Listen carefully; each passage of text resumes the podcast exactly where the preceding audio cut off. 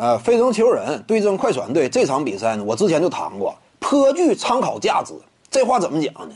因为快船队啊是目前放眼整个联盟，可以说呢底气最足、牌面最整的一支球队，对不对？这话不假。贝弗利呀、路易斯威廉姆斯、哈雷尔、莱昂纳德、保罗乔治啊，你这一干人等都有一号。这支球队呢，可以说争冠的第一种子，这种称呼并不夸张。而费城球人呢，很有希望冲出东部。除此之外呢，就是我们清楚啊，这场比赛除了是两支潜在的争冠队伍之间的交手以外，也是对快船阵容的一种检验。快船队其他位置都非常强，但是唯一一个稍微短一点的，那就是内线五号位。恰恰呢。七六人队就是一支以五号位突出的攻坚能力见长的，拥有乔尔·恩比德这么一个内线攻坚支柱的这么一支球队。两者之间的对创呢，值得参考，就是看快船队啊能不能通过这样一种机动性极强的伸缩夹击协防的防守，用机动性弥补五号位的不足。但是经过事实的检验，发现呢，费城球人呢在这支球队强力的篮下攻坚之下。快船队有点挺不住，恩比德那确实在篮下能够站得住，那这个说实话呢，对于球人来说非常理想，就通过这场比赛得到了一定的战术检验。你看这个保罗乔治赛后不也说吗？这场比赛过程当中，双方啊不停的试探，什么意思？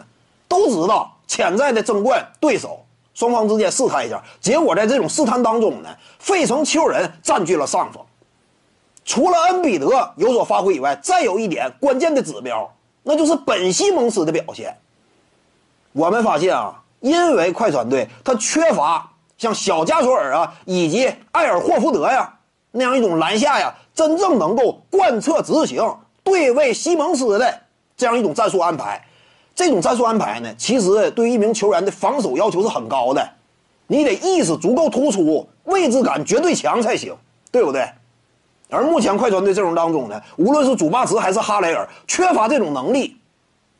我们也看到了，除了恩比德发挥以外，本西蒙斯虽然说缺乏足够的投射火力，但是你内线蹲他呢，缺乏这样一种强悍的内线防守支撑。没有小加索尔，没有霍福德，你限制西蒙斯都费劲。那这样一来的话，球人队啊，双核开花，你还如何阻挡呢？你看这场比赛，快船队啊，外线火力已经展现的淋漓尽尽致了，命中率也极高，但最终还是输了。这就是内线的被动。可以说这场比赛呢，让我们看到了费城球人呢是有争冠实力的，而快船队呢，班底绝对硬，但是呢，也不是说战无不胜那个级别。